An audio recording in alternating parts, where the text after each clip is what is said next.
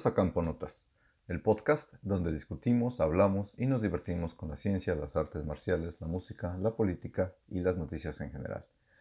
Mi nombre es Ernesto Alfaro y este día haremos un recuento de lo eh, que va sucediendo en torno al problema del COVID-19, de la pandemia de coronavirus. Eh, estamos desde hace ya más de una semana en lo que se llama la fase 3 de la pandemia. Eh, ya todos están muy enterados. La semana pasada no hubo podcast por cuestiones personales, me fue imposible eh, actualizar, pero ya todo el mundo está muy enterado de qué va esto. Se trata de eh, estar lo más posible encerrados, que las industrias que no sean consideradas prioritarias cesen sus actividades y que extrememos las medidas de precaución. Eh, básicamente es lo que hemos venido diciendo durante semanas, simplemente de una forma mucho más contundente y más estricta para tratar de protegernos lo, más posible. Eh, al día de ayer, en, en México había 24.905 casos reportados. Eh, con una cantidad de cerca de 7.000 activos, eso quiere decir los reportados en los últimos 14 días son cerca de, de 7.000 y eh, con, una, con un índice de mortandad de 2.271 muertos, que es alrededor de un 9% de mortandad, que es bastante alto eh, si lo comparamos con con, otros, con otras regiones eh, en donde se tienen índices por debajo del 5%. 9% es bastante alto, no es tan alto como, en, eh, como lo llegó a ser en, España o en Italia, que anduvieron rondando arriba del 11%, eh, pero sigue siendo un número considerable. Las acciones que se están tomando son las adecuadas, hay que seguir confinándonos lo más posible utilizando gel eh, para desinfectarnos las manos lo más posible, evitar tocarnos la cara y, de ser posible, eh, utilizar cubrebocas para, para mayor tranquilidad de todos. Dicho lo anterior, eh, pasemos a algo que, va a suceder en, no muy lejano tiempo. En no muy lejano tiempo, este, este, asunto va a empezar a relajarse. ¿Por qué? Porque vamos a llegar a un punto en donde se va a llegar al máximo de incremento eh, de casos diarios y se calcula que esto ocurra entre hoy y el día 10 más o menos de mayo estemos alcanzando el máximo y el máximo de contagios diarios. Eso no quiere decir que después de esto van a desaparecer, ¿no? Esto lo que quiere decir es que el número de contagios diarios se espera que empiece a disminuir en, proporción. Por ejemplo, de ayer a hoy tuvimos 1.434 casos nuevos, el día anterior hubo 1.383 casos nuevos, el día anterior 1.349 y así nos podemos ir hacia atrás contando los, los casos nuevos y nos estamos ah, acercando a, una estabilización en torno a los 1.500 casos y se espera que esto ocurra, les digo, entre hoy y el día 10 de mayo. Y lo que se espera es que después del 10 de mayo empiece a bajar este número y empecemos a acercarnos al, al, 1000 y posteriormente por debajo de los 1000 hacia los, hacia los cientos y eh, se espera que haya una salida de esto eh, hacia mediados de junio tengamos prácticamente el 90%, más, perdón, el 97% de, del asunto resuelto.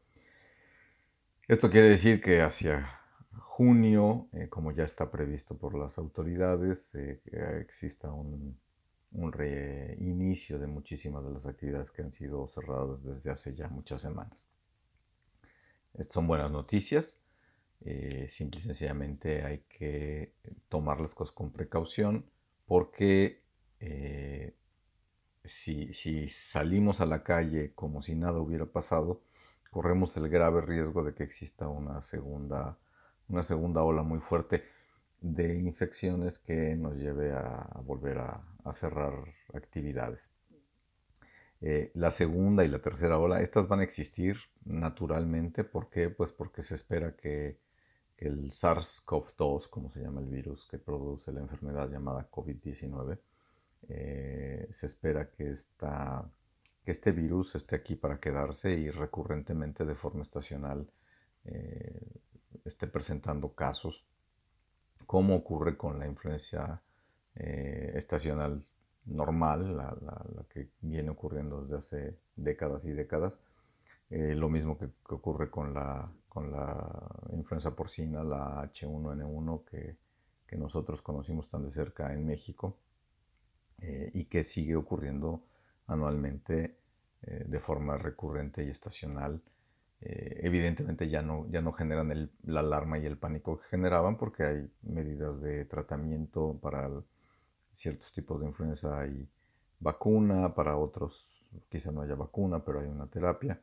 En el caso del, SARS-CoV-2 no hay ni terapia ni vacuna todavía, pero esperemos que pronto eh, se encuentre alguna alternativa factible y viable para poder eh, salir adelante de este asunto. Pero entonces lo, que viene es el, término de esta terrible situación en la que nos hemos encontrado y, eh, bueno, esto será parte de lo que es la historia natural de la enfermedad. Eh, esto no es ni obra de magia ni producto de las acciones de eh, las políticas de tal o cual persona, simple y sencillamente así suceden las, eh, las epidemias, tienen un, pico y, posteriormente vienen abajo. El pico lo estamos teniendo ahorita por la forma en la que se atacaron las cosas. Si se hubieran hecho menos cosas, posiblemente se hubiera alcanzado el pico antes, pero hubiera habido muchísimos más muertos y muchísimo más saturación del, eh, del, sistema de salud y si las condiciones se hubieran tomado antes, las previsiones se hubieran tomado antes, posiblemente el pico hubiera tardado más en, llegar, pero igualmente eh, lo más seguro es que hubiera habido menos muertes por un mejor control. Pero bueno, lo que tenemos es lo que hay y eso es con lo que hay que trabajar. Ahora, yo los invito a que eh, analicen con detenimiento qué es lo que ha pasado con su vida a lo largo de las últimas semanas en cuanto a su productividad laboral, en cuanto a su eh, consumismo, cuántas cosas dejaron de consumir en, estas semanas, cuántas cosas dejaron de ser trascendentes, cuántas salidas dejaron de ser eh, importantes y eh, qué tanto su su nivel basal, su nivel básico de, satisfactores eh, son los necesarios para llevar una vida satisfactoria. ¿Por qué les invito a hacer esta reflexión? Porque ha sido muy, muy sorprendente el efecto positivo que ha tenido este encierro de la humanidad durante las últimas semanas. Hemos visto diversas noticias en donde se reporta que los niveles de contaminación en grandes regiones como es eh, eh, la región de China, como la es la, región de la India, el norte de Italia, que son azotados eh, constantemente por niveles elevadísimos de, de, contaminantes atmosféricos, como durante este encierro los niveles de contaminación han caído notablemente lo cual es benéfico no solamente para el ser humano, el ser humano al exponerse a menos contaminantes tiene una mejor calidad de vida, pero también es muy benéfico para el, eh, para el ambiente en general, para los ecosistemas, para todo lo que tiene que ver con la regulación del ambiente y el clima. Es, es muy bueno esta, esta caída en contaminantes atmosféricos si lo vemos desde el punto de vista de, los seres humanos, de, la salud de los seres humanos, tenemos que considerar que una, eh, una un año normal, eh, la cantidad de personas que muere por eh, exposición a contaminantes atmosféricos es de, eh, del orden de los 7 millones de personas al año. Esto quiere decir 7 millones de personas mueren por la simple y sencilla razón de que respiran niveles elevadísimos de contaminación y esto los lleva a, eh, padecer de una muerte prematura. Eh, y esto es por una exposición aguda a los contaminantes. Esto no es porque se hayan expuesto a la gente durante toda su vida y les acorte la expectativa de vida, como pueden ser algunas otras eh, circunstancias o enfermedades relacionadas con, con otro tipo de agentes químicos en el ambiente.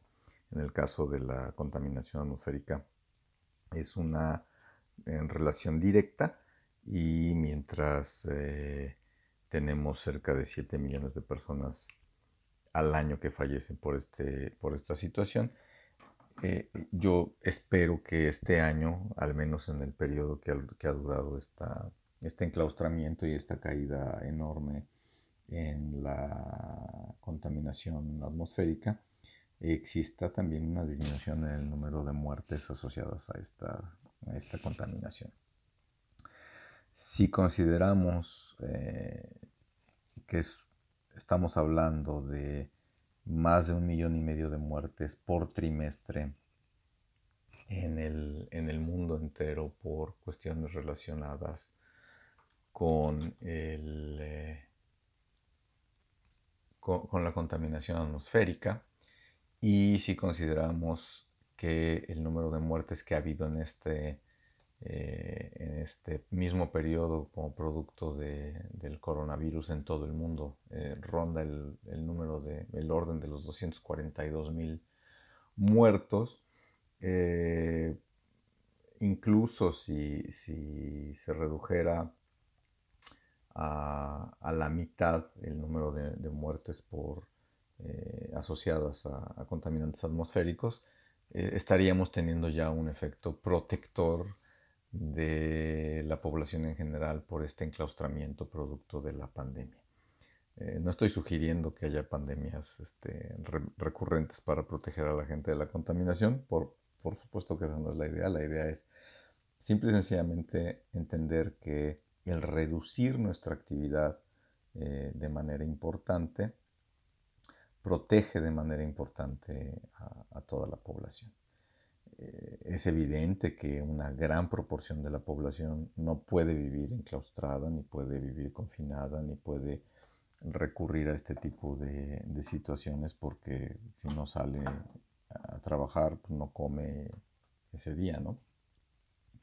Pero sí, sí nos deja ver que el uso de recursos eh, por parte de la sociedad es eh, altísimo y, y, en muchas ocasiones desmedido eh, cada viaje que hacemos que es innecesario, cada vez que agarramos el automóvil eh, de forma innecesaria, contribuimos a un problema muy, muy serio que no genera estos enclaustramientos que estamos viendo ahorita por, el, por, el, por la pandemia del COVID-19 y sin embargo provoca una cantidad de muertes extraordinariamente superior a lo que, a lo que todo el COVID-19 va a provocar a lo largo de este año. Eh, y si nos ponemos a analizar la cantidad de muertes que eh, se van a ocurrir en el futuro producto del, cambio climático, eh, quizá, quizá entenderíamos de mejor manera por qué tenemos que cambiar nuestros hábitos de consumo y nuestros hábitos de movilidad para tener un menor impacto en el ambiente. Entonces, eh, ya que estamos bien metidos en estos encierros, ya que la mayoría de ustedes ha pasado por estos encierros de forma, eh, pues, algunos más difíciles, otros, otros de forma más eh, holgada, pero nos, nos, muestra y nos demuestra cuán, cuán efectiva y cuán interesante puede ser la vida sin necesidad de estar todo el tiempo afuera. Y sobre todo el gran impacto que tiene nuestra actividad en, el, ambiente. por ahí les invito a que busquen las imágenes de, de la vida silvestre que ha llegado a las, ciudades. En, Sudamérica se ven cóndores llegando a, edificios de, no sé, de 15, 20 pisos y eh, parándose en la orilla de las ventanas, algo que jamás se ve, simple y sencillamente porque al haber tan poca actividad humana, pues, los animales empiezan a tomar eh, los, sitios eh, que naturalmente ocuparían. Eh, hay por ahí algunas imágenes de delfines eh, eh, nadando cerca de los canales de Venecia. los canales de Venecia se ven límpidos. ayer estaba poniendo un amigo mío fotos de, de Xochimilco y aquello se ve extraordinariamente limpio. Y simple y sencillamente es producto de, este, de esta actividad de encierro a la que, lo que nos hemos sometido como sociedad. Entonces, pues esa es la reflexión a, la que los quiero invitar el día de hoy. Y, eh, bueno, pues esperemos que el pronóstico que han hecho los matemáticos eh, en torno a que el, pico de, contagios eh, se está alcanzando y empecemos a ver en los siguientes días una declinación en el número de contagios. Entonces, la semana que entra espero eh, al, tener la oportunidad de, ver este cambio y analizarlo con ustedes. Eh, y si no, bueno, tratar de entender por qué, por qué nos está llegando a ese punto. Eh, por el momento me despido agradeciendo su atención y si esta información les pareció útil, por favor compártanla en sus redes sociales. Les mando un abrazo y nos escuchamos pronto.